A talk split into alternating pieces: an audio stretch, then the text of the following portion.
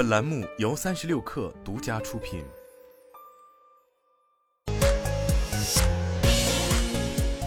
网络新商业领域全天最热消息，欢迎收听快讯不联播，我是金盛。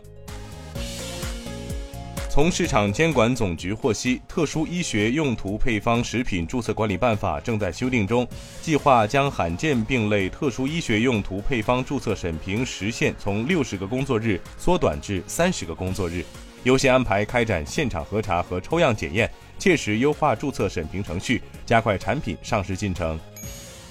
三十六氪获悉，即日起，北京市参保人可登录微信办理医保家庭共济。同时，全市一千三百余家零售药店、超四千家医疗机构支持微信刷医保功能，服务居民便捷就医。墨西哥新莱昂州州长 Samuel Gracia 周一表示，特斯拉及其供应商将在未来两年内向一家仍在建设中的工厂投资一百五十亿美元，这一金额是墨西哥官员此前宣布的三倍。据报道，三星电子正与微软合作，使用微软的 Azure OpenAI 服务开发自己的聊天机器人。这款聊天机器人将利用三星内部生成式 AI 开发，重点关注翻译和文件摘要等任务。一位三星高管透露：“我们在六月左右开始开发，仍存在变数，无法公开披露相关信息。”市场消息：苹果将首次在新品发布日销售印度制造的 iPhone。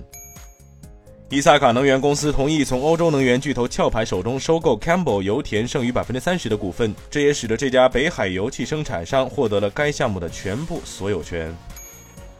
据电动汽车新闻网站 Electric 报道，特斯拉现在将在德克萨斯州奥斯汀工厂生产下一代电动汽车，而不是最初计划的墨西哥生产。该消息来自新出版的马斯克传记的一段摘录。以上就是今天的全部内容，咱们明天见。